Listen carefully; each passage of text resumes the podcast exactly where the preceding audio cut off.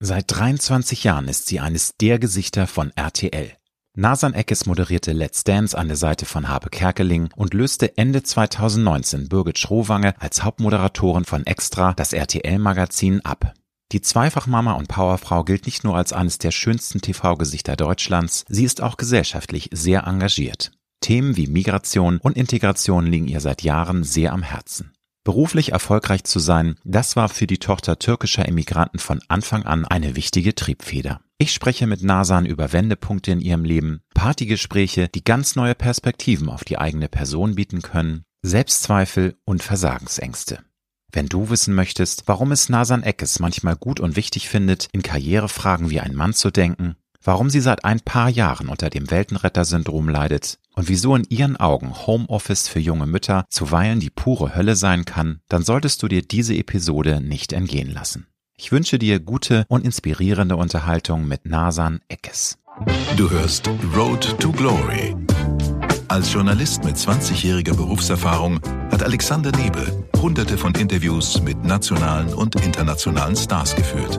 Unter der Überschrift Deine persönliche Erfolgsstory spricht er hier in seinem Podcast mit inspirierenden Prominenten über Erfolg, prägende Wendepunkte und Lebensweisheiten. Gute Unterhaltung mit einer neuen Folge von Road to Glory mit Alexander Nebe.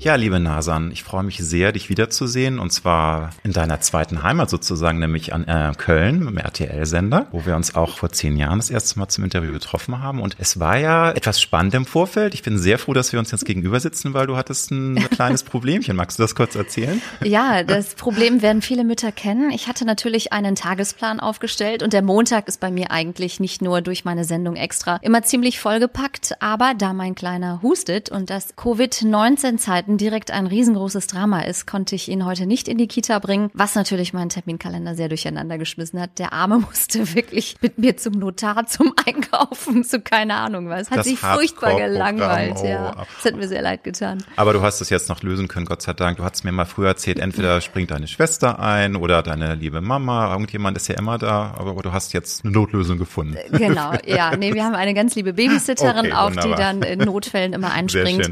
Und das hat funktioniert. Und du bist sehr, charmant, dass du nicht erwähnt hast, dass ich über eine Stunde zu spät bin. Du, ganz ehrlich, das finde ich noch völlig normal. Ich habe ja auch wie du schon sehr viele große Leute getroffen und ich glaube, der Rekord war bei Mariah Carey, da waren es irgendwie knapp vier Stunden. Insofern Oh, bist du wow. noch absolut Okay. im normalen Bereich. Das völlig nächste Mal entspannt. ich auch vier Stunden zu spät, Mariah. Baby, I'm here. Liebe Nasan, ich finde es sehr spannend, dass du auch zu der Familie von RTL gehörst, die dem Sender unglaublich treu ist. Das finde ich fällt auf. Es gibt Gesichter, die der Sender zum Star gemacht hat. Dazu zählst du eindeutig mit. Kannst du das mal versuchen, in Worte zu fassen, wie das RTL schafft, Menschen so an sich zu binden? Weil ich kann mir denken, natürlich hast du auch mal in deiner Karriere gedacht, Mensch, ich will mal was anderes machen, ich, ich versuche mal andere Formate, aber du bist weiterhin hier und bist eben eins der Aushängeschilder. Was ist diese Symbiose, diese Geschichte Ähm. zum Sender, die Verbindung? Ja, man könnte es fast äh, mit einer Beziehung vergleichen, denn tatsächlich stecken hinter diesen drei Buchstaben des Senders ähm, stecken ja Menschen, da stecken Kollegen dahinter, da stecken Redaktionen dahinter und ich bin jetzt seit, glaube ich, 22 Jahren bei RTL und ganz offen gesagt hat es immer wieder mal Momente gegeben, an denen ich gedacht habe, ah, vielleicht muss ich einfach mal woanders hin, vielleicht brauche ich mal einen Perspektivenwechsel, vielleicht muss ich mich neu erfinden, vielleicht muss ich überhaupt was ganz anderes machen und die Fernsehkarriere beenden. Aber am Ende geht man mit vielen Kollegen einen gemeinsamen Weg. Es sind so viele da, die gleichzeitig mit mir angefangen haben, so viele da, die früher als ich angefangen haben und ich habe auch das große Glück, dass ich ein wirklich sehr freundschaftliches Verhältnis zu meinen Vorgesetzten, zu meinen Chefs habe, was ja auch nicht selbstverständlich ist und das hat sehr dazu beigetragen, dass ich dem Sender treu geblieben bin und auch immer wieder mich selber motivieren konnte, meinen Weg zu gehen und das ist ein Geben und Nehmen. Also man tauscht sich immer wieder aus. Ich äh, sage auch tatsächlich manchmal irgendwie mein zweites Zuhause. Ich verbringe ja hier so unfassbar viel Zeit. Ich kenne so viele Menschen hier und irgendwann bekommt das etwas Heimisches. Das ist einfach so. Und Das bedeutet aber natürlich nicht, dass man immer mit allem happy und glücklich ist. Wer ist das schon? Nein, das, das ist klar, aber ähm, trotzdem ist es natürlich ein großes Geschenk, dass man äh, einfach auch unterstreichen muss, wenn man seinen Job liebt und eben auch gerne zur Arbeit geht. Und das ist leider für viele Menschen nicht selbstverständlich. Ja. Das kann man nicht oft genug wiederholen. Leider Gottes. Ne? Ich meine, da kann man immer nur sagen, dann ändert was, aber viele machen es einfach nicht. Aber ich hatte auch mit der Frau Ludewig mal vor ein paar Jahren über das Thema RTL und diese Familienbeziehungen beruflicherweise gesprochen und sie meinte auch, was sie gut findet, ist, dass der Sender eben auch tatsächlich auch treu ist. Das ist, wie du schon sagst, eine Symbiose. Mhm. Aber wenn das passt, dann sind die auch sehr loyal den Aushängeschildern gegenüber, weil da ist natürlich ein Thema so, wo man sagt, ja, du siehst natürlich viel jünger aus, aber du bist jetzt auch über 40, wo man sagt, oh, da muss ich mir vielleicht Gedanken machen, dann wird man ausgetauscht. Aber sie meinen, nein, das ist einfach hier nicht so. Schaut dir Ulrike von der Gröben an, die ist mit über 60 noch on board. Und das ist, glaube ich, auch eine Sache, die man einfach schätzt und wo man weiß, ich bin hier in einer Familie und muss mir. Genau. Also, ja, das ist so eine gegenseitige Loyalität, die über die Jahre dann entsteht.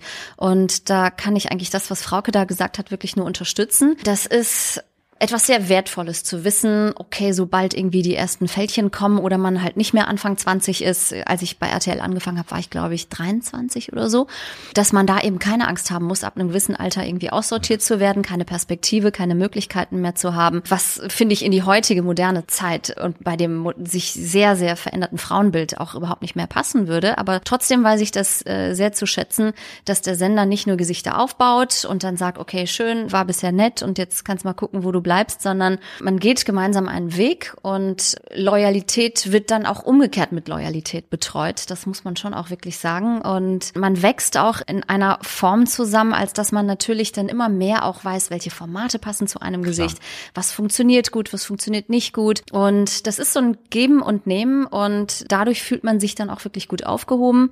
Und hier müssen Frauen wirklich nicht befürchten, dass sie, sobald sie optisch irgendwie nicht mehr interessant sind, nicht geschätzt werden, weil zum Glück Glück. Wir alle nicht nur am Ende des Tages in der Maske sitzen und uns tolle Kleider anziehen, was auch part of the job ist und was auch Spaß macht, klar. Aber wir arbeiten alle redaktionell mit. Wir sind auch alles Journalisten und ich glaube, das zählt am Ende und das ist eine Sache, die einem eine große Sicherheit gibt. Und wahrscheinlich sind wir deswegen auch alle umgekehrt loyal und sind alle noch da. Man kann nicht in die Zukunft gucken, aber wenn ich das so höre, ist es durchaus eine Option, dass du dann auch noch mit 65 bei RTL bist. Das ist natürlich noch eine lange, lange Zeit, ach aber ja, so lange. kann natürlich auch sein, dass du dann sagst, ach nö, es gibt Wichtigeres im Leben als Fernsehen zu machen. Aber klar, der Job ja. ist ja eine wichtige Säule im Leben. Ne? Und da ist, muss man schon überlegen. Ja, also ich habe das große Glück, was du eingangs gesagt ja. hast. Viele Menschen arbeiten, weil sie natürlich arbeiten müssen. Und ich hatte schon als Kind die große Vision, ich möchte eine Arbeit machen, die mich erfüllt und die mir Spaß macht, nicht nur um Geld zu verdienen. Das war für mich unglaublich wichtig. Vielleicht hat das auch mit meinem Arbeiterkind-Background zu tun, als Kind türkischer Einwanderer. Ich habe um mich herum gesehen, wie viele, viele Menschen wirklich jeden Morgen wahnsinnig früh aufgestanden sind, in verschiedenen Schichten gearbeitet haben, sich wirklich abgeschuftet haben und natürlich dann trotzdem nie zufrieden waren und einfach nur gearbeitet haben. Und ich habe immer gedacht, Mann, es muss doch auch Arbeit geben, die irgendwie Spaß macht, die einen erfüllt und ja. wie man vielleicht nicht um vier ja. Uhr morgens aufstehen ja. muss. Und das wusste ich schon als Kind und als Teenager habe ich das ganz gezielt verfolgt und war wirklich, glaube ich, für mein Alter damals sehr ehrgeizig. Ich wäre gerne cooler und würde gerne sagen, ach, das interessiert mich alles überhaupt nicht, Karriere und so. Aber es steckt wirklich sehr tief in mir drin. Ich habe da schon oft drüber nachgedacht, weil ich natürlich auch so Gespräche mit Freunden oder mit Müttern, die auch Kinder haben und die überhaupt gar keinen Bock haben zu arbeiten und die total in ihrer Mutterrolle aufgehen, wo ich mir mal denke, Mann, jetzt entspann dich doch mal. Also, und ich bin ja auch viel, viel kürzer getreten, als ja. meine beiden Kinder kamen und arbeite jetzt auch weniger. Aber ich weiß, dass ich ganz ohne arbeiten würde es mich als Mensch, so wie ich bin, nicht geben. Das ist. Nein, das prägt ein, ja auch, ne? Also das, das Bewusstsein. Prägt mich, das steckt ganz mhm. tief in mir drin. Ich bin ein Leistungsmensch, das können viele doof finden, andere sagen, hey cool, aber das ist nun einmal so. Und ich habe das irgendwann akzeptiert und versuche aber natürlich als zweifache Mutter da einen Mittelweg zu finden, weil mir meine Kinder das absolut Allerwichtigste sind. Und für mich war es immer ein großer Traum zu sagen, okay, wenn Lunis in die Schule kommt, mein fast Sechsjähriger, muss ich es irgendwie schaffen, wirklich viel zu Hause zu sein. Das war etwas, was ich mir zum Ziel gesetzt hatte und es war wirklich göttliche Fügung, dass ich in diesem Jahr mit einer wöchentlichen Sendung mit Extra angefangen habe und keine tägliche Sendung mehr habe. Und jetzt, seit zwei Wochen, ist Lunis in der Schule weiß ich erst zu schätzen, was das bedeutet, dann als auf der einen Seite arbeiten zu können, sich selbst verwirklichen zu können, immer weiterzumachen, solange man Lust hat. Aber ich kann halt jeden Tag mein Kind von der Schule abholen. Wir können quatschen, Das wir können Beste Hausaufgaben machen, vereint. wir können, ja. Ja. Und das ist mein Ziel für die nächsten Jahre, das beizubehalten. Also Mhm. Projekte, auf die ich Bock hab, mich nicht mehr totarbeiten, so wie ich das mit Anfang 20, 30 gemacht habe. Stimmt, da bist du ja überall unterwegs gewesen. Also ich meine, wir haben äh, uns kennengelernt, da warst du noch in den 20ern und Ja. ich weiß noch, du warst wirklich überall und hast dann noch Formel 1 moderiert ne, und warst auch als Interviewwaffe unterwegs, hast alles Mögliche gemacht und Ja, viel, viel immer, aber es hat, ja. man hat auch gemerkt, wie du das auch geliebt, also du liebst es ja heute auch, aber das hast du immer schon ausgestrahlt, diese Begeisterung und dieses auch Bock auf das Neue erleben, neue Menschen kennenlernen, neue Horizonte Ja.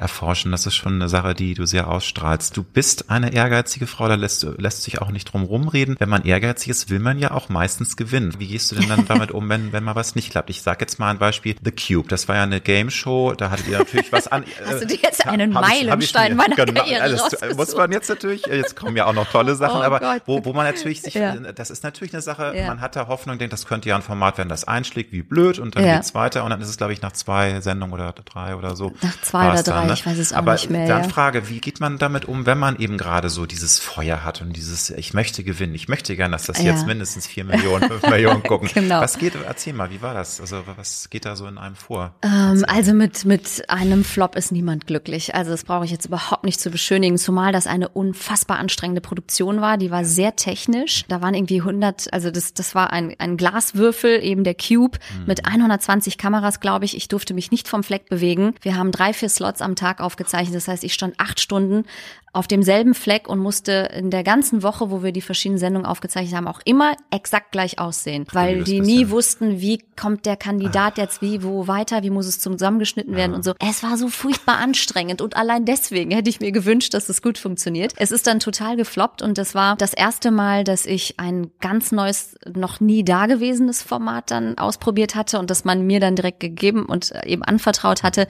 Und danach war ich natürlich komplett geknickt. Weil man ins kalte Wasser auch springt, man traut sich Ähm, ja. auch mal was ganz anderes zu machen. Du hattest vorher kein Showformat mit Kandidaten moderiert. Das ist ja schon was ganz anderes. Also Let's, Wenn du so als obwohl Let's Dance war das- vorher, ne? Ach, war das? Oder ich was- meine, Let's- Ach, stimmt, du hast recht. Doch, Let's ja, Dance war alles auf vorher. Anfang. Ja, ja, du hast recht. Genau. Dann war es doch nicht deine erste, Ja. aber klar, es war trotzdem ein ganz anderes Konzept. Ja. Viel physischer auch. Genau. Gut, bei Let's an Dance muss man ja sagen, war ich ja Also- Co-Moderatorin und da war ich dann wirklich alleine die Gastgeberin. Das heißt, das war wirklich das erste große eigenständige Ding Mhm. und hat dann, ist dann komplett gefloppt. Und natürlich bin ich danach geknickt. Das wünscht sich ja niemand. Aber ich muss sagen, auch das verändert sich mit der Zeit. Als ich anfing bei RTL, da, erstmal war ich total erfolgsverwöhnt. Ich hatte das große Glück, immer bei Formaten mitzumachen, die mal super funktioniert haben. Und dann denkst du, oh cool, das geht jetzt alles so weiter, bis ich 100 bin. Und dann merkst du, nach vier oder fünf Jahren oder so wurde zum ersten Mal ein Format, das ich eben moderiert habe, eingestellt.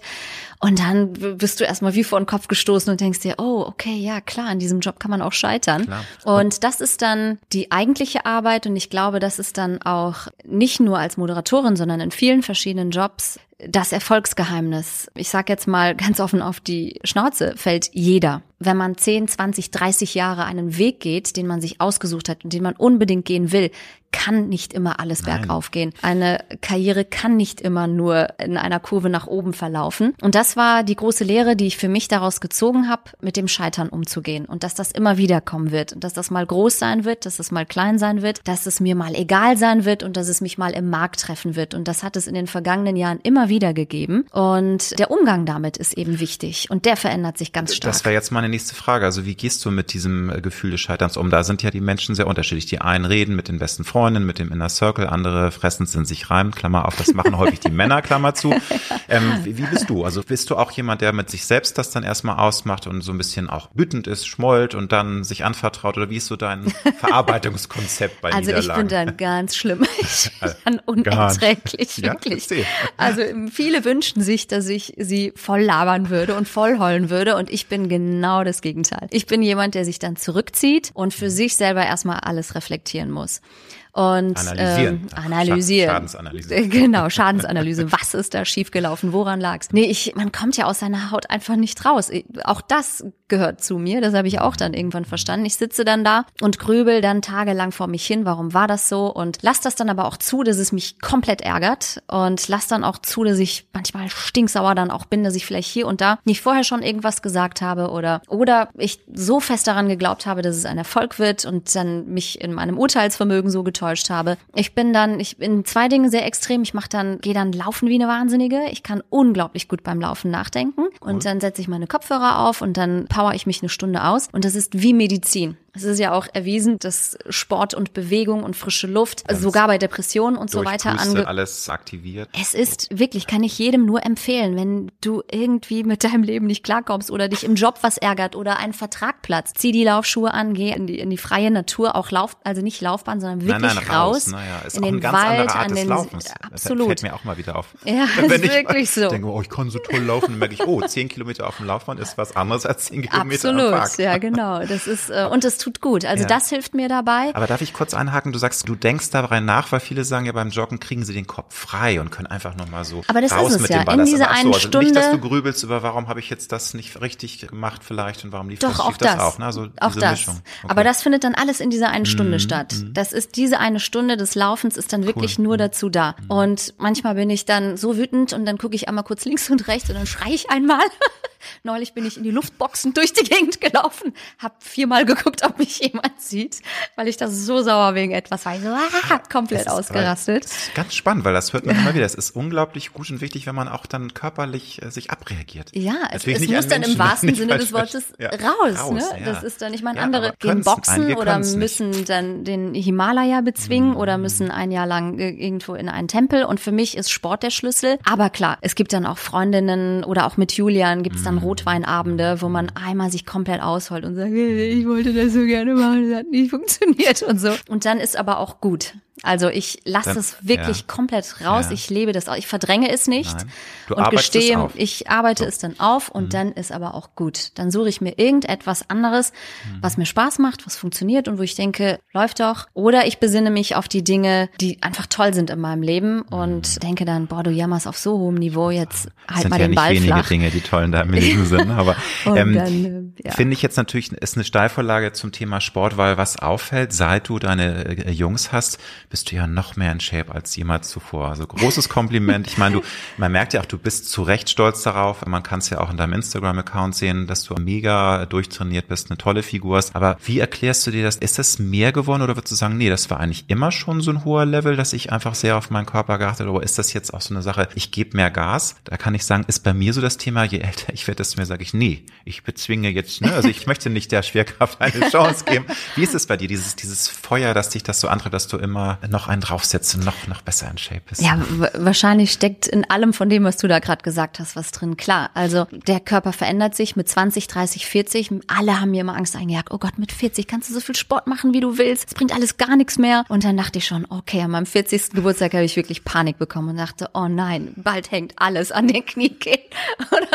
Und dann, äh, also von der Sportintensität her, habe ich mein Leben lang schon viel Sport gemacht. Ich Okay, habe als also Kind schon angefangen. Mhm. aber ich habe es nie so kommuniziert. Also klar, Social Media gab es natürlich auch damals nicht, aber ich habe immer die verschiedensten Sportarten gemacht und Joggen, Laufen, was ich jetzt immer noch sehr viel mache, gehört seit, weiß ich nicht, 15, 16, 17 Jahren fest zu meinem Alltag dazu. Das liebe ich einfach. Und es hat sich sehr stark durch Let's Dance verändert. Das war eine unglaublich tolle sportliche Herausforderung. Eine ganz andere dann wiederum, wirklich an seine Da- Grenzen Da muss gehen. ich einmal erklären, weil natürlich die meisten kennen Nasan Eckes und auch ihre Vita, aber ich muss sagen, du hast natürlich nicht nur moderiert diese Sendung, sondern Genau, du hast eben auch als Kandidatin teilgenommen. Das Genau. muss man einmal kurz erklären für Genau. Leute, die es nicht alles 100% Absolut, wissen. genau. Also Ja. ist ja jetzt auch schon fast anderthalb, Ja, zwei ja, Jahre her, mhm. dass ich da mitgetanzt habe und das war wieder eine so krasse körperliche Herausforderung und auch mentale Herausforderung. Und dann kommt noch dazu, dass wenn du dein Leben lang Sport machst, und einfach so ein gesund lebender, sportlicher Mensch bist und dann zwei Schwangerschaften hinter dir hast und dann dein Körper einfach das macht, was er tun muss, wenn ein Kind auf die Welt kommt und du überhaupt keine Kontrolle mehr hast. Das war eine so große Umstellung,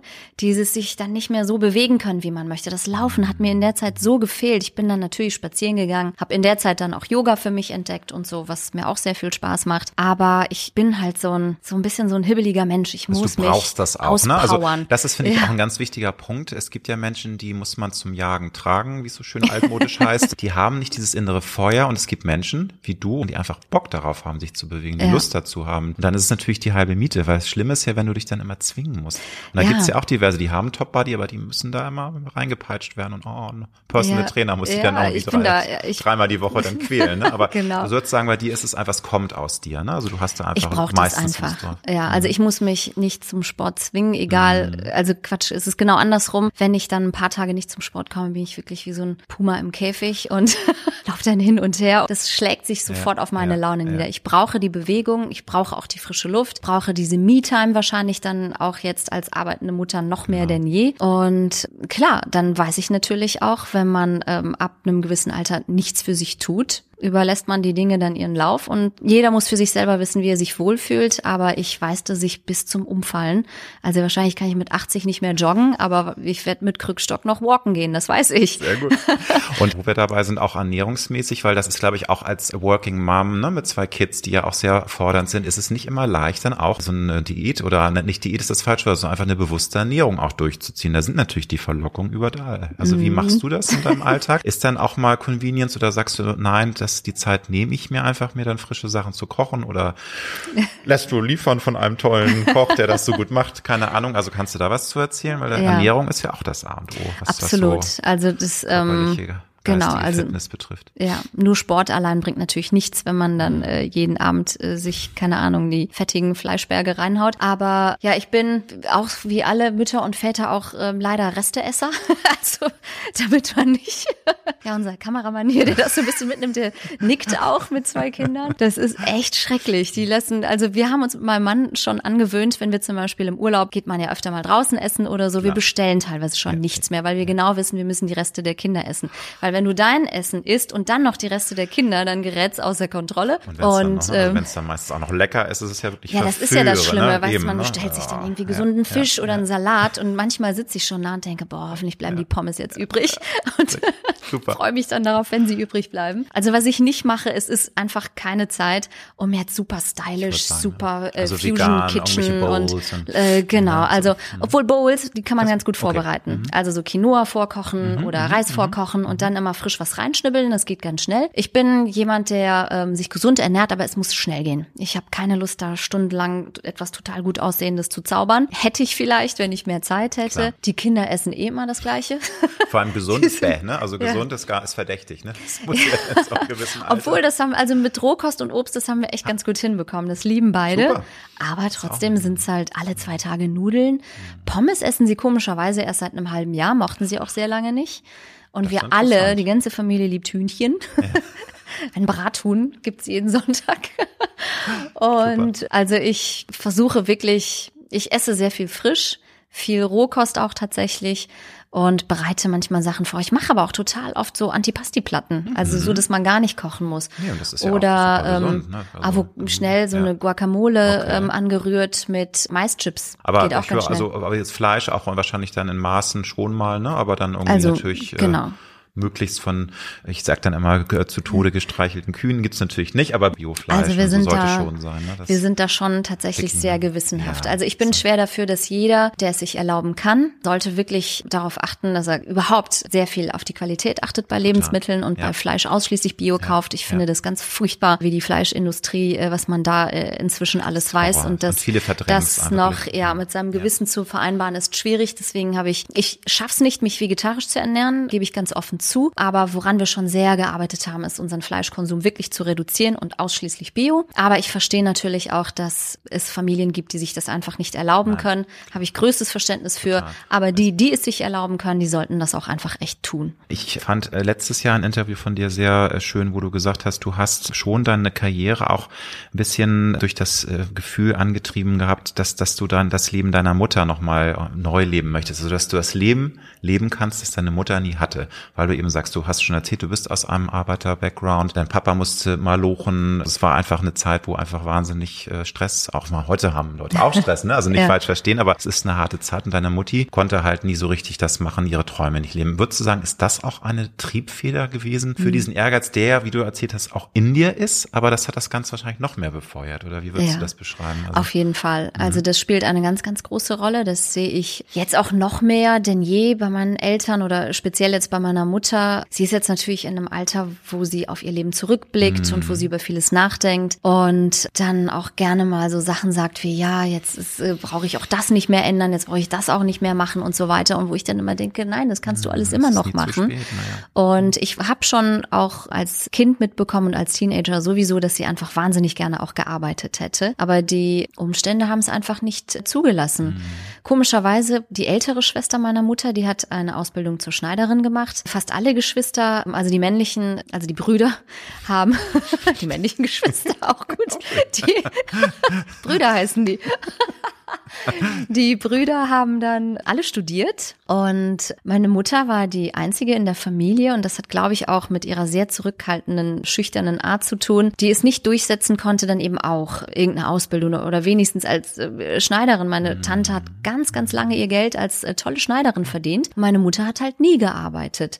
Und das merkt man ihr heute noch an, wie sehr sie das bereut, dass mhm. sie einfach nie selbstständig war. Und wenn du als Kind das schon mitbekommst und so aufwächst, das nicht als Antrieb zu nehmen und zu sagen, ich möchte auf eigenen Beinen stehen. Und meine Mutter hat das ja auch wirklich explizit gesagt. Werdet selbstständig, verdient eure eigene Kohle, werdet nicht abhängig von einem Mann. Damit bin ich aufgewachsen. Also die haben dich auch da geprägt, deine Eltern. Sogar mein Vater. Naja, was natürlich. Also was außergewöhnlich nicht, äh, ist gerade mit ja. dem Background, das ist ja dann doch teilweise doch eher so diese altmodische Art und Weise. Der Mann hat zu arbeiten, die Frau hat sich um die Kinder zu kümmern. Genau. Das war ja dieses Familienbild, was auch noch in den 70er, 80er Ach, das ist heute noch in ganz Ja, es wird, es weicht so langsam auf, ne, ja. aber es wird, wird äh, besser, Es sind ne? immer noch sehr viele ja. Familien, bei denen das so ist. Aber da bin ich meinen Eltern wirklich sehr dankbar für. Also da haben beide gesagt, wir bringen euch irgendwie so weit im Leben, dass ihr eure eigene Kohle verdient. Ja, cool. Und also es war unmöglich, einen anderen Weg zu gehen. Mhm. Aber ich und, bin froh darüber, dass es so ist. Und waren beide Elternteile auch glücklich mit, dass du jetzt zum Fernsehen gehst? Weil das ist ja dann auch was, mein hübsches Kind soll doch jetzt nicht ständig da im Fernsehen und alle, alle gucken die an und so und kannst du nicht was Anständiges lernen. Gab es da solche Diskussionen oder war das ähm, eigentlich ganz fein für die beiden, dass du diesen Weg einschlägst? Also irgendwie war das tatsächlich so, dass sie, ich glaube, am Anfang haben sie es ein bisschen belächelt und haben gesagt, okay, die muss das jetzt einfach mal ausprobieren. Ich habe ja auch ja. erstmal mit einem Praktikum bei Viva damals angefangen und habe ihnen auch gesagt, das ist jetzt nur ein Praktikum und danach gehe ich studieren, hatte ich auch wirklich vor. Das war Hast du sie ähm, eingewickelt, ne? Okay, lassen wir sie. Mal. es war tatsächlich auch mein Plan, denn okay. ein Praktikum in den Medien war die Voraussetzung für die äh, Kunsthochschule für Medien, die ich damals unbedingt besuchen wollte. Ja, ja. Hat alles nicht geklappt und dann bin ich beim Fernsehen hängen geblieben und auch da habe ich noch gesagt, gesagt, ach, jetzt mache ich das ein, zwei Jahre und dann kann ich ja immer noch studieren und so. Ja, ja. and here I am, 22 Jahre später immer noch da. Und ich glaube, meine Eltern haben aber sehr schnell verstanden, dass mir der Job da sehr viel Spaß macht und haben das dann auch unterstützt. Also haben nie gesagt, so komm, jetzt mach was Vernünftiges oder mach was anderes und mhm. haben ähm, gleich gemerkt, das passt dann auch. Irgendwie ne? haben sie gemerkt, dass haben dein innere Strahlen bemerkt. Ne? Du bist das einfach kind happy mit blüht dem, auf. Du machst, ne? Ne? Ist doch ja. toll. Würdest du sagen, dass es auch noch andere Menschen außer deinen Eltern gab, die dich sehr geprägt haben? Ich erinnere mich da auch an, einen, an eine schöne Geschichte, die du mal erzählt hast von einer Lehrerin. Kannst du also eine Lustig, Englisch? ich wollte gerade sagen, ja, meine Englischlehrerin. Ja. Also wenn ich das schon zwei, dreimal erzählt so habe, muss sie wirklich wichtig gewesen sein. Nein, das war eine ganz beeindruckende Frau, die erstmal so Charlie's Angel mäßig aussah. die hatte diese unglaublich coole Frisur, diese Wallemähne und dann Fawcett, genau die Farrah Fawcett Mähne ne? Ja, genau. Und dann hatte sie immer so eine riesengroße ähm, ja 70s Brille auf, okay. die aber auch getönt war, die unglaublich stylisch aussah ja. die immer so, wo ich dachte, warum kommt die jetzt mit Sonnenbrille in den Unterricht? Aber sie hat uns dann äh, sofort erklärt, dass sie eine leicht getönte, ganz normale Lesebrille aufhat. Aber ich fand die einfach unfassbar cool. Dann hat sie immer von ihren Reisen nach England erzählt. Das war meine Englischlehrerin und ähm, war einfach so anders als alle Frauen, die ich aus meinem Umfeld so kannte. Da habe ich gedacht, so wie die will ich werden. Also einfach so dieses diese innere Stärke, dieses Selbstbewusstsein. Sie, sie war einerseits das, ne? sehr, sehr stark. Ja. Dann ähm, war sie weit gereist, hatte viel zu erzählen, hat immer von ihren Reisen erzählt. War einfach eine coole Frau und eine ganz, ganz tolle Lehrerin auch. Also sie mhm. hatte einen unglaublich guten Draht zu uns. Sie war nie von oben herab. Sie war einfach cool wirklich eine wirklich coole, taffe Frau. Das hat mich total beeindruckt und ich weiß heute noch genau, wie die aussah, wie sie gesprochen hat, welche Stimmlage sie hatte. Und ähm, es gibt ja so Schlüsselerlebnisse im Leben oder so Schlüsselfiguren, die dann im weiteren Verlauf des Lebens keine Rolle mehr spielen. Ich habe sie nach der Schule nie wieder gesehen, aber eigentlich sie schade, ist mir bis eigentlich müsste ich sie jetzt mal wiedersehen, wirklich. Aber sie ist mir bis heute in Erinnerung geblieben. Ja. ja. Nochmal zum Thema so Ehrgeiz und und dieses Feuer, dass man was erreichen möchte. Würdest du sagen, dass du auch dann mal mal richtig knallhart werden kannst. Ich frage deswegen, weil das ist immer noch so ein altes Bild. Frauen haben ja nicht hart zu sein. Männer dürfen das, das ist cool, das ist männlich, mhm. das ist ein Zeichen von Stärke. Aber wenn Frauen knallhart sind, sind das irgendwelche Bitches und ne, also um es mal ganz knallhart ja. zu sagen. Das ist natürlich immer so ein schmaler Grad. Ne? Also wenn man dann auch wirklich mhm. mal rough ist und sich wirklich auch dann gerade macht, wenn man sagt, das ist mir jetzt einfach wichtig, das ziehe ich jetzt durch, dann kriegt man manchmal auch ganz schön so komische Blicke. Oder ist das auch besser geworden in den letzten 10, 20 ähm, Jahren. Also ich hoffe mal, dass sich das ich verändert das hat. Auch, ähm, ich denke aber auch, dass sich das verändert hat. Aber auch da glaube ich, dass jeder seinen Weg gehen muss. Also es hilft nichts, wenn ständig von außen Leute zu dir kommen und sagen, du musst auf den Tisch schauen, du musst äh, das mhm. machen, du musst hier alle Türen einrennen und du musst reingehen und rumbrüllen und mal klar Schiff machen. Wenn du nicht der Typ dazu bist, dann wird das einfach nicht funktionieren. Ich glaube, dass Stärke sich einfach anders äußert, weil ich bin auch nicht der Mensch, der irgendwo reingeht und sagt, hey, jetzt machen wir das alles so und ihr könnt mich alle mal. Bin ich einfach nicht. Mhm. Aber ich glaube, dass ich schon ein, ich halte mich für einen starken Menschen und das äußert sich dann einfach anders. Das äußert sich zum Beispiel, dass man sich ein Gespräch vornimmt und in diesem Gespräch dann einfach ehrgeizig bleibt. Das kann aber trotzdem Klar. freundlich sein. Ja. Man kann trotzdem nett zueinander sein. Man das kann. die wahre, das meine ich aber auch die wahre Stärke. Also ich meine, meine dass man jetzt wie so Rumpelstilzchen da sich verwendet, aber es ist ja auch eine mentale Herausforderung, auch dann hart zu bleiben und sich nicht einwickeln zu lassen. Genau. Ne? Und das sind ja auch manchmal so Spielchen, ne? so ja. Psychospielchen. Und das Absolut. ist eben auch die Herausforderung. Absolut. Da muss man, also da muss man, glaube ich, einfach sehr, sehr sachlich sein. Viele Frauen und auch ich neigen dazu, immer alles sehr persönlich zu nehmen, immer auf dieser persönlichen Ebene zu bleiben. Und da habe ich mich selbst ein bisschen gecoacht, ein bisschen darüber gelesen, mhm. aber auch ich habe sehr viele Freunde, auch also männliche Freunde, mit denen ich dann solche Sachen dann auch bespreche ja. und lass mir dann von der männlichen Sicht immer ähm, erzählen, ich würde das so und so machen und so weiter und versuche. Ich coache wiederum manche Freundinnen, die wichtige Gespräche haben, okay. ähm, so privat, also jetzt nicht kein Coach, Coaching-Unterricht oder sowas, aber wir unterhalten uns. Dann. Es gibt ein, zwei Freundinnen, Tipps. die mich immer wieder anrufen, ja. wenn sie irgendwie ein wichtiges Gespräch haben. Und mir ist dann irgendwann der Satz rausgerutscht: Pass auf, zieh dich an wie eine Frau, du musst aussehen wie eine Frau Frau, aber denk wie ein Mann. So gehst du in dieses Gespräch rein. Verstell dich nicht, du musst jetzt nicht im Rosenanzug und keine Ahnung was. Steh zu dir, aber versuch die Gefühle aus allem rauszulassen, das Persönliche aus allem rauszulassen und dann äh, versuch einfach dir vorher auch ganz nüchtern einen Gesprächsleitfaden. Also mhm. wenn ich mhm. weiß, ich muss was ganz Wichtiges besprechen und ich verliere, habe Angst davor, den Faden zu verlieren, dann mache ich mir ein paar Notizen. Der älteste Ratschlag der Welt ja, eigentlich. Ja, ja. Aber das funktioniert, denn wenn du weißt, wo die Reise hingehen soll, wo du hin willst, dann schaffst du es auch immer wieder, das Gespräch dahin zurückzuführen. Klar. Das ist ja das, was Politiker am besten können. Du kannst ihnen zehn stimmt, verschiedene ja. Fragen stellen, sie werden sie, dir trotzdem... Sie antworten dir auf Fragen, genau. die du nie gestellt hast. Ne? Genau, genau. Aber das ist ja. eigentlich eine ganz gute Strategie, ja, wenn man bei mhm. seiner Sache bleiben will. Und man sollte sich wirklich auch nicht unter Druck setzen lassen, wenn andere sagen, du musst dich jetzt da und du musst mit dem und dem reden und du musst dich durchboxen. Wenn man selber ein Limit erreicht hat und selber spürt, bis hierhin und nicht weiter, hat man dann auch die Kraft und Energie, das durchzusetzen. Wenn man aber von anderen angeschoben wird, weil die glauben, du musst doch jetzt mal, dann klappt das nicht. Und dann sollte man das auch sein lassen. Du liest dann auch mal Ratgeber, kannst du da zwei Beispiele sagen? Also liest du dann auch mal Fachbücher, die einem auch Tipps geben, wie man im Berufsleben sich da unter verhält oder irgendwelche, ähm, mhm. ja, also es gibt ja so viele Angebote, ja. ne? Und viele schwören drauf und das bringt die auch wahnsinnig weiter. Ich tue mich da ehrlich gesagt ein bisschen schwer mit. Lass mich ich, immer gerne überzeugen, deswegen frage ich dich. Also wenn du für mich mal ja. so Bücher hast in dem Bereich, die du, die dich beeindruckt haben, freue ich mich, wenn du mir jetzt was nennst. Also ich habe jetzt tatsächlich so klassische Ratgeber nicht gelesen, aber was ich oft mhm. mache, ist einzelne Zeitungsartikel okay. mir dann online raussuchen zu den Themen von äh, der Zeitung meines Vertrauens. also jeder hat ja so seine. Die ist, das musst du jetzt verraten.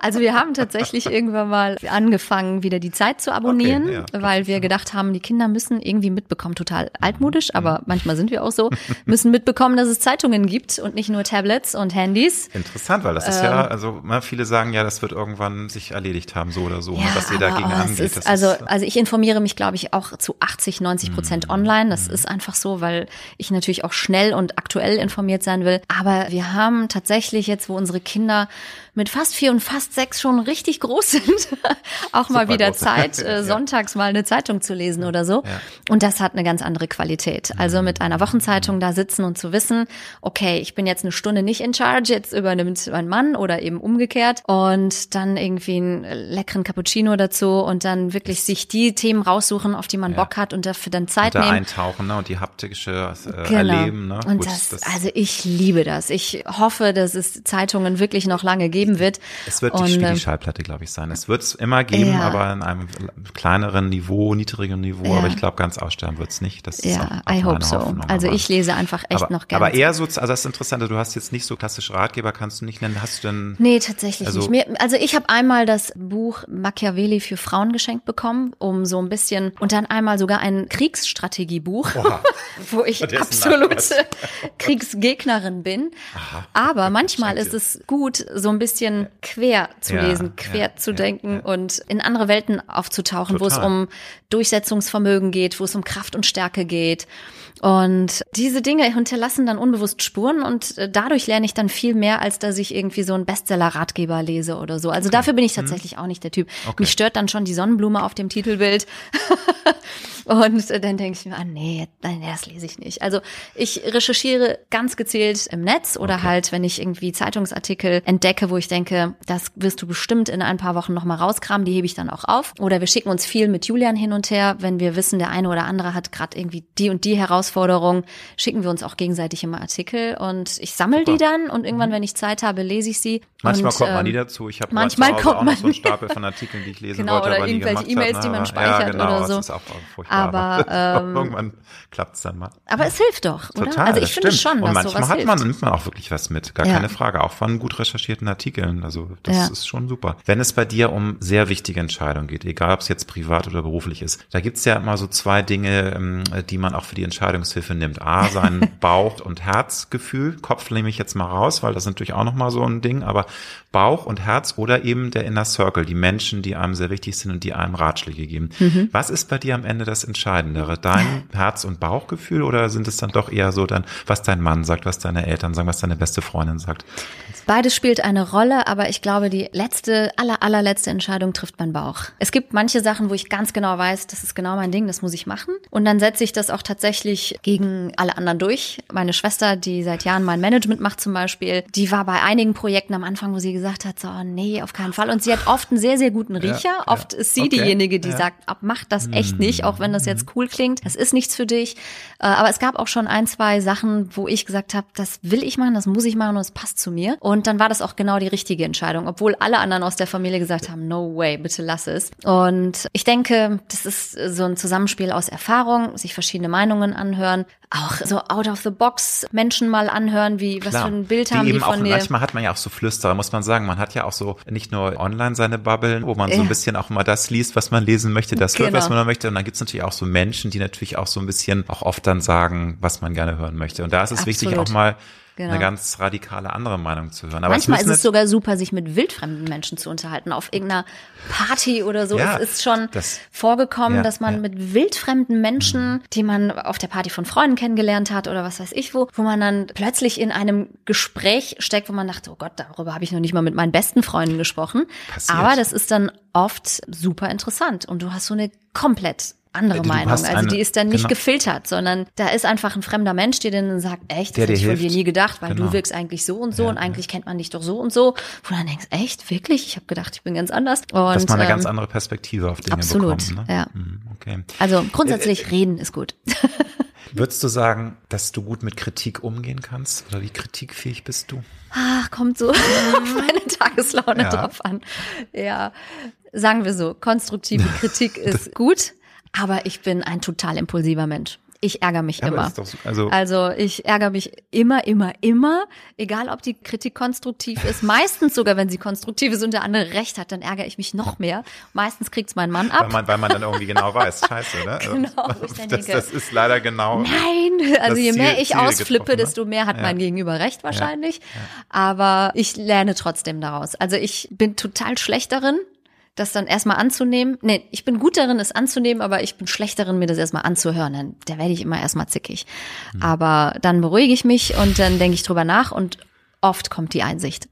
Ja, das ist natürlich auch eine ganz menschliche Sache. Ich glaube, niemand wird gerne kritisiert. Es ist einfach so. Es gibt Dinge, da kann mir auch niemand erzählen, na, das macht mir gar nichts aus. Ich glaube, das ist ganz menschlich. Also dass mir fällt es schwer, das Probleme zu glauben, dass, dass Ja, man, also gerade wenn Kritik sehr persönlich Total, ist ja. und die auch wehtut, wo man eben auch weiß, dass, dass Voll, es ein ja. Strike ist. Derjenige analysiert dich, aber genau die negativen Seiten, die du eben nicht an dir magst, und dann fühlst du dich eben auch ertappt und bist dann erstmal so auf Aggro und sagst, hm, das ist doch. Quatsch. Stimmt Genau. alles nicht. Ne? Absolut. Hm, okay. Inwieweit hat sich bei dir im Laufe der Jahre die Skala der wichtigen Dinge verändert? Weil das ist ja auch so eine Sache der äh, Jahre, Jahrzehnte, dass man Dinge, die man noch als 20-Jähriger super wichtig, total essentiell sind, nicht mehr wichtig. Also kannst du da ein Beispiel oder Beispiele nennen, wie sich das so mit den, auch seitdem du Mutter bist, verändert? Also das ist ja schon eine Reise, auf der man ist und man entwickelt sich ja, auch sehr. Auf jeden Fall. Ja, bei mir ist diese Reise unmittelbar mit meinem Berufsleben verknüpft, weil ich eben schon seit Anfang 20 bei RTL bin. Und anfangs war ich mit allem total kompromisslos, viel gereist, viel gearbeitet, alle Feiertage, alles Mögliche gemacht. Und da lag der Fokus wirklich ausschließlich darauf, irgendwie im Job weiterzukommen, Karriere zu machen. Das war mir total wichtig damals. Und irgendwann kam wieder die Zeit, wo ich dachte, so du musst dich jetzt auch mal auf andere Sachen besinnen. Also die Arbeit ist toll, das macht unglaublich viel Spaß, aber es gibt auch noch andere Dinge im Leben. Und dann kam die Zeit, wo wir mit Julian auch genau wussten, okay, wir wollen Kinder haben. Und dann, das ist natürlich ein Wendepunkt in deinem Leben. Und ähm, da muss man vorbereitet sein, da muss man sich vorher auch beruflich und privat einfach echt ausgetobt haben, weil es eine wahnsinnig große Veränderung ist. Es, ich sehe geradezu ganz viele Eltern gerade nicken. Es ist ein einschneidendes Erlebnis. Und wenn du das Gefühl hast, ich habe vorher so viel verpasst und so viele Sachen, die ich machen wollte, noch nicht getan, dann wird dich das sehr schnell unglücklich machen, weil deine Zeit ist einfach beschränkt danach. Der Fokus liegt woanders und der muss auch woanders liegen. Ich wollte niemals Kinder auf die Welt setzen und dann sagen, ja, ja, die nehmen wir schon irgendwie mit, sondern ich will Zeit für sie haben, ich will viel in sie investieren, will sie auf ihrem Lebensweg begleiten, muss natürlich dann auch irgendwann loslassen, aber vorher muss man ja wirklich viel, viel, viel reinstecken, damit diese Kinder selbstständig werden.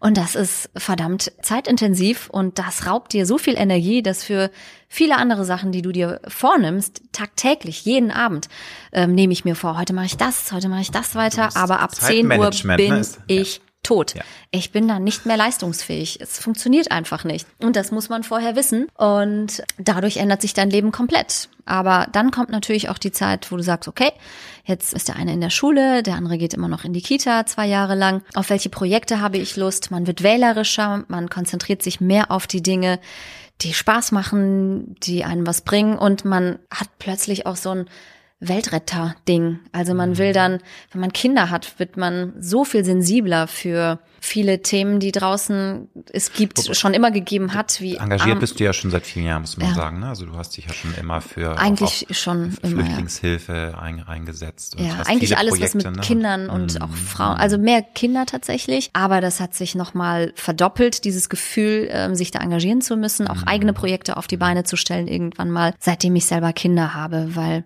man, wenn man keine Kinder hat, dann sieht man es einfach nicht. Absolut. Muss ich wirklich Man dreht gestehen. sich mehr um seinen eigenen, ja. sein ist halt me, myself and Es ist einfach so. Es gab ein ganz witziges Zitat in Eat, Pray, Love. Überleg dir gut, ob du Kinder kriegst. Das ist so, als wenn du ein Tattoo ins Gesicht machst und dann, wenn du es dann hast, hast du es auch und dann dumm gelaufen, wenn du es dir anders überlegst. Ne? Ja, das ist natürlich ein etwas also schräges also Bild, dann, aber ich, ich habe dann manchmal, das trifft es echt super. Ich habe manchmal wirklich so Momente zu Hause, wo ich denke, wenn das jetzt einer sehen könnte, du, du nimmst irgendwie 5000 Anläufe, ja. also Stichwort Homeoffice, wo ja. ich immer gedacht habe, wow, wie cool wäre mhm. Homeoffice und so weiter. Für Mütter ist es die Hölle. Du kommst zu nichts, ja, weil erklär grad, doch mal einem Dreijährigen, du mein Schatz, ich muss jetzt leider zehn E-Mails schreiben. Der kriegt schon Anfall, wenn ich nur mein Handy in die Hand nehme. Und am Anfang haben sie nur drauf rumgetippt. Inzwischen reißen sie es mir aus der Hand. Und irgendwie, ich habe mir wirklich mal vorgenommen, ich will so ein, wie diese Zähler im Flieger, ich will mal so einen Zähler mitnehmen, wie oft am Tag ich das Wort Mami höre. Mami, Mami, Mami hier, Mami, Mami, Mami, wo ist das? Mami, ich finde meine Taschenlampe nicht. Mami, das hier. Mami, komm doch mal her. Wo ich dann denke, oh Gott, jetzt sag mal bitte zwei Minuten, nicht Mami. Und beide gucken mich an, als wäre ich geisteskrank. Also, das ist, da musst du ja, stahlharte Nerven ich für sagen, haben. Und das, das, äh, ich glaube, das entwickelst du ja auch. Ich habe ja nun keine Kinder, aber das hört man immer wieder, dass du da einfach reinwächst und es bleibt dir ja auch nichts anderes übrig. Nein, ne? Also ich meine, dumm gelaufen. Übrig. Ne? Genau, und dann, und dann denkst du, okay, einmal ganz tief durchatmen. Ja. Dann mache ich das halt alles mit ja. den E-Mails und keine Ahnung, ja. was mache ich dann halt am ja. Abend, wenn die Kinder schlafen und dann schaffe ich es halt wieder nicht. Und mir ist noch nie so oft passiert, dass sich meine Post so lang, also so viel gestapelt hat. Teilweise hänge ich echt, äh, stapeln sich die Mahnungen, was mir so peinlich oh. ist. Teilweise schaffe ich es, WhatsApp-Nachrichten tagelang nicht zu beantworten oder auch E-Mails und ich schaffe es dann halt am Abend gerade mal irgendwie was zu essen und dann ein bisschen aufzuräumen, manchmal nicht mal das und dann liege ich halt platt im Bett und dann denke ich mir, okay, morgen früh, morgen früh machst du deine E-Mails wirklich und dann schaffe ich es wieder nicht und so weiter und so fort. Da traue ich mich jetzt gar nicht zu fragen, ob du es noch schaffst, feste Rituale einzubauen. Gibt es Dinge in deinem Leben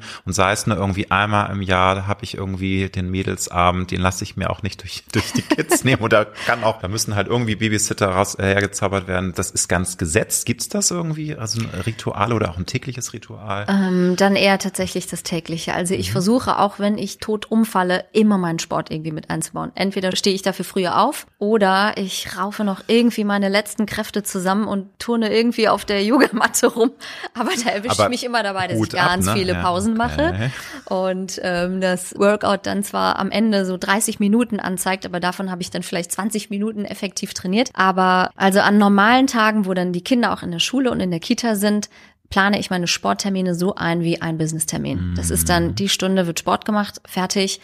Und das mache ich dann auch, egal wie stressig es wird. Aber da sind wir wieder bei dem Thema, da ist dann ein Vorteil, dass du diesen positiven Mindset hast, dass du eben Lust, also du willst es gerne machen. Weil wenn du jetzt sagst, nee, Sport ist eh völlig überbewertet, dann verlierst du ja. Dann kannst du dich auch gar nicht motivieren, glaube ich, weil das ja, ist ja eine Motivation. Ich glaube, dass man durch Sport auch leistungsfähiger wird. Das, ich glaube, das dass du, absolut. Ja, also auch ja. wenn du viel zu tun hast, mhm. kriegst du dieses Pensum besser gebacken, wenn du dazwischen Sport machst. Mhm. Einfach weil du dann sagen kannst, ich hatte diese Woche wenigstens mal zwei, drei Stunden mhm. nur für mich mhm. und war an der frischen Luft. Ich merke das auch, wenn ich eine Woche nicht an der frischen Luft war, merke ich das an meiner Haut, ich merke es an meiner Laune und ich denke, am Ende macht es dich produktiver, wenn du dir die Zeit nimmst.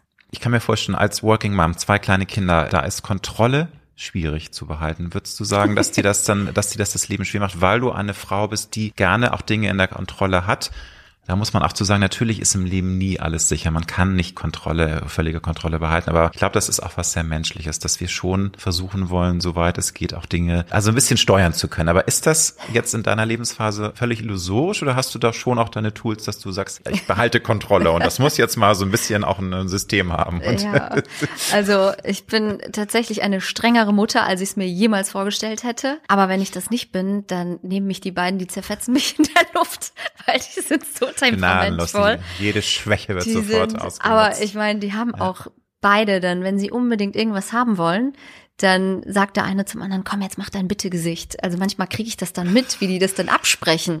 Und dann machen So die dieses, beide. wo man- bitte, bitte, bitte, bitte. Die Augen werden immer größer. Kennst du, die, Der kennst du den Animationen? Kater, ja, genau, von, der von gestiefelte Shrek. Ne? Ist. Die Augen werden immer größer und du denkst dir, ja, okay.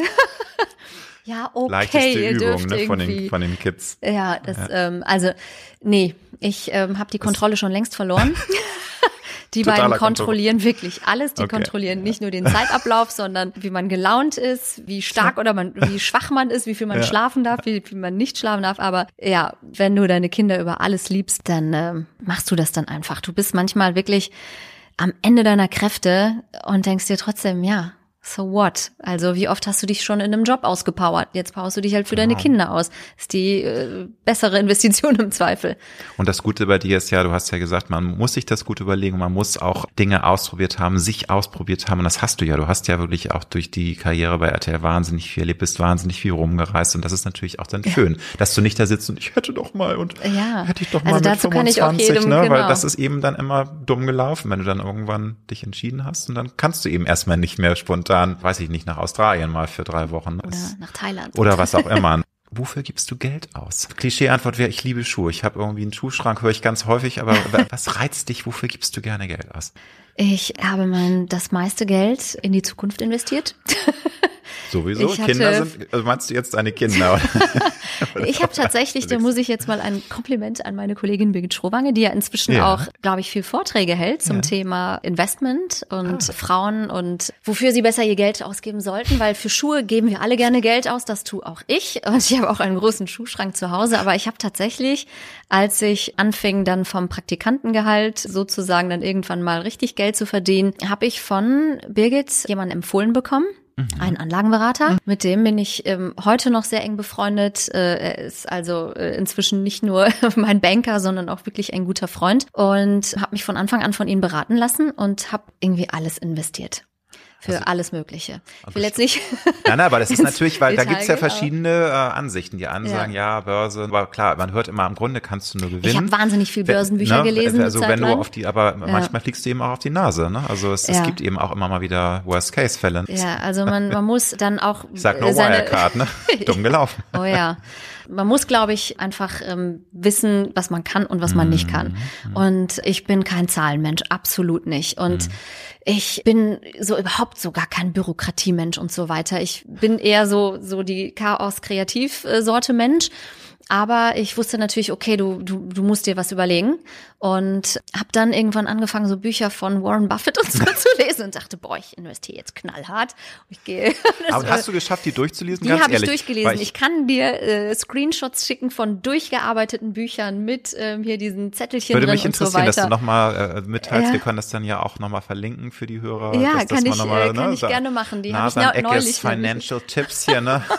Die gesammelten Wirklich? Werke von Warren Buffett. Doch, ich habe dann zwei, drei Bücher Okay. ähm, gelesen, wie man irgendwie klug an der Börse investiert und Ah, so weiter. Und dann habe ich mich aber nicht getraut. Ah. da habe ich gedacht, ach nee, du kannst das nicht. Und ja, also ich bin eher so der äh, konservative Anleger, langfristig. Was ja aber, richtig ist, ne? Ähm, Also.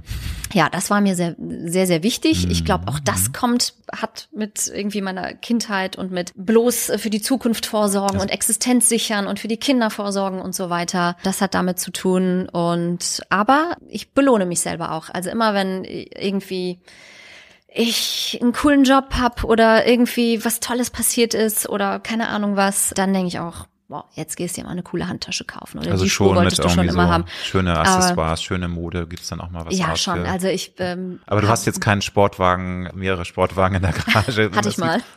Hatte ich auch, den habe ich dann ganz schnell wieder verkauft, weil es passt nicht zu mir.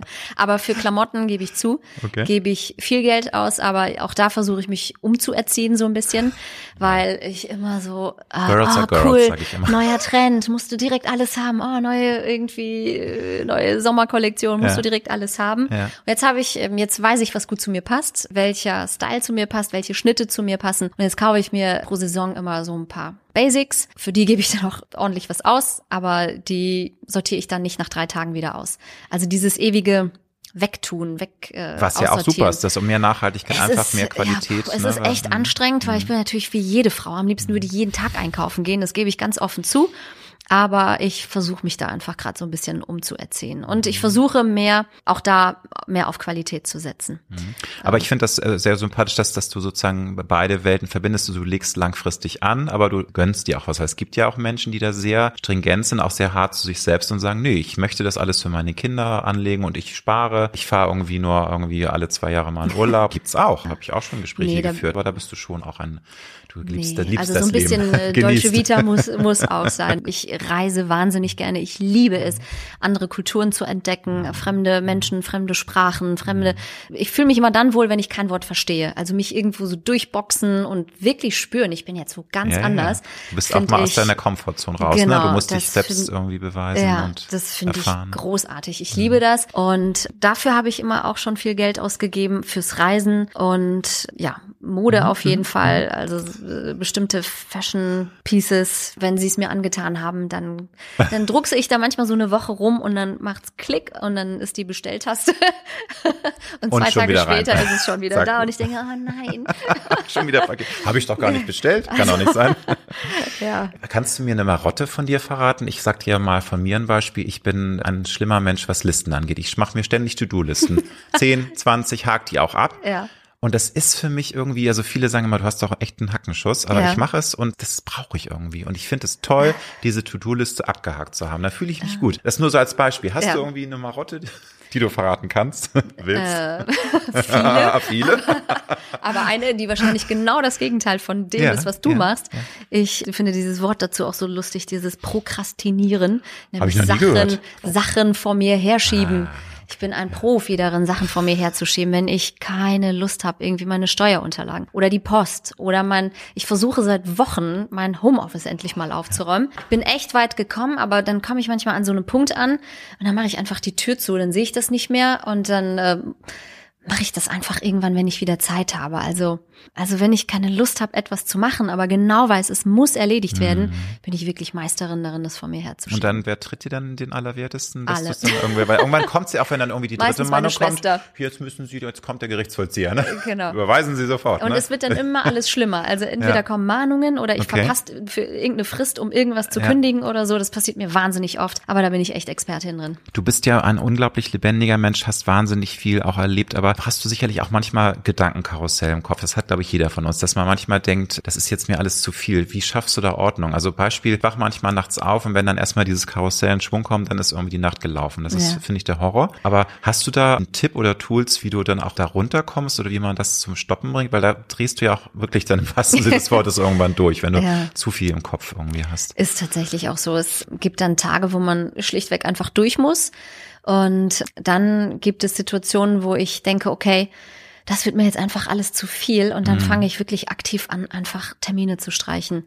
Ich stelle mir dann einfach vor, was wäre jetzt, wenn ich jetzt einfach krank wäre und ich kann ja. das und das und das nicht machen, dann müssen diese Menschen auch das jetzt einfach alles ohne mich schaffen. Und wenn ich dann diesen Apparat irgendwie durchgehe und mir vorstelle, okay, keiner stirbt jetzt daran, wenn ich den Termin absage, das verschafft mir aber mhm. unglaublich viel Luft, um den Tag ein bisschen entspannter durchzuhalten oder zu meistern, dann mache ich das inzwischen auch. Also früher war das so No-Go, ich muss alles schaffen, zack, zack, zack, zack, zack und bloß keine Pause erlauben. Da warst du auch richtig so konditioniert auf das, da warst du auch sehr streng zu dir selbst. Also Total. Also und da bin ich, glaube ich, inzwischen weniger streng, weil ich einfach gemerkt habe, die Welt geht nicht unter, wenn ich drei Termine die Woche absage und die Welt geht auch nicht unter oder dreht sich langsamer, ja. wenn ich mein Pensum nicht schaffe. Ja. Und wenn ich merke, ich bin schon wieder mit Herzrasen und in Zeitraffer unterwegs, dann fahre ich einfach alles runter. Ich habe da keine Lust mehr drauf. Hm, ja, kann ich gut verstehen. Das ist auch sehr, ein sehr guter Prozess und auch wichtig, dass man das lernt, einfach da auch einen Cut zu machen. In welchen Momenten plagen auch eine Frau wie dich Versagensängste oder einfach Momente, wo du, wo du denkst, nee, es läuft jetzt irgendwie, nervt mich gerade alles und es wächst mir über den Kopf. Gibt es da solche Momente und wann kommt sowas mal in deinem Leben vor? Also da kann ich jeden beruhigen, immer wieder. Mhm. so in regelmäßigen Abständen. Zum Glück in großen Abständen, aber ich glaube, dass sobald sich in deinem Leben Sachen ändern, egal ob du dich von deinem Partner trennst oder ob du mhm. eben Kinder bekommst, ob du eine berufliche Veränderung hast, kommen dann natürlich immer Zweifel aus. Also so ähm, große Veränderungen äußerlich bedingt hat es bei mir jetzt nicht gegeben, aber ich bin schon ein Mensch, der so alle ich sag mal, fünf oder zehn Jahre immer so die Weichen neu stellt und immer wieder dann nochmal guckt, was habe ich bisher gemacht, wo will ich hin, wo soll die Also Reise hingehen. Bestandsaufnahme einfach mal Ja. innehalten und wirklich ganz Absolut. gezielt auch gucken, bin ich glücklich, so wie es Ja. jetzt läuft. Das ist ja auch wichtig, weil einige Ja, leben einfach vor es. sich hin Genau. und merken, oh, 20 Jahre um. Ich bin aber eigentlich total und unglücklich. das ist tatsächlich meine größte Angst. Das ist meine größte Versagensangst auch. Irgendwann dazustehen und zurückzublicken und zu sagen, ja cool, du hast Karriere gemacht, du hast gearbeitet, du hast dies und das erreicht und so, aber ähm, hast du auch die Sachen gemacht, die dir wirklich wichtig sind im Leben? Und da fange ich immer mehr an, mich auf solche Sachen zu fokussieren und mir vorzustellen, okay, also wenn du morgen tot umkippst, willst du zumindest mal das oder das irgendwie angefangen haben oder das und das gemacht haben. Also das Wichtigste ist und wird auch die nächsten Jahre bleiben, natürlich der Fokus auf meine Kinder, wirklich für sie da zu sein, für sie Zeit zu haben. Ja, aber auch beruflich gucke ich, schaue ich schon immer wieder. Passt das alles noch zu mir? Macht mich das glücklich? Will ich vielleicht zusätzlich noch etwas anderes machen? Toll. Das mache ich immer wieder, weil ich eben genau das nicht will. Ich habe mal einen unglaublich traurigen Artikel gelesen. Das war, als dieser ganze Lockdown losging und sich auch viele damit beschäftigt haben, was, was jetzt auch mit älteren Menschen ist und was in Altenheimen los ist und wie einsam die sind. Und da habe ich einen Artikel gelesen über jemanden, der viel mit Menschen gesprochen hat, die im Sterben lagen, der auch ein Buch darüber geschrieben hat.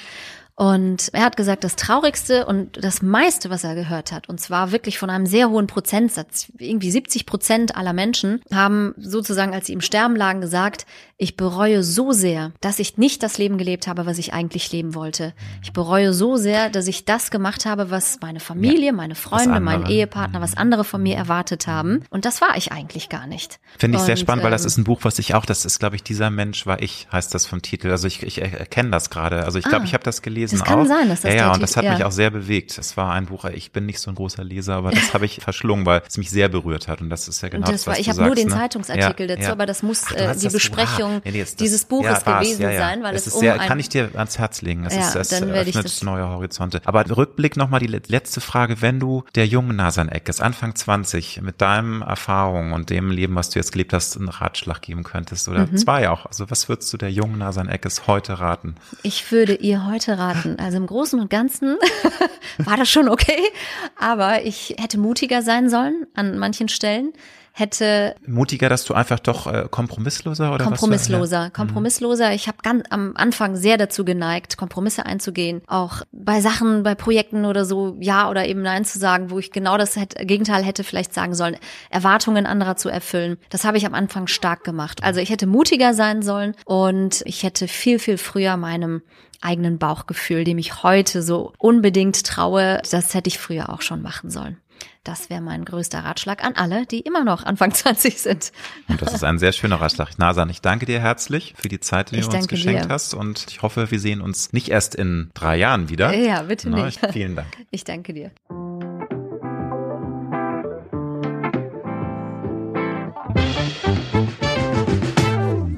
Das war Road to Glory. Wir hoffen sehr, dass es dir gefallen hat.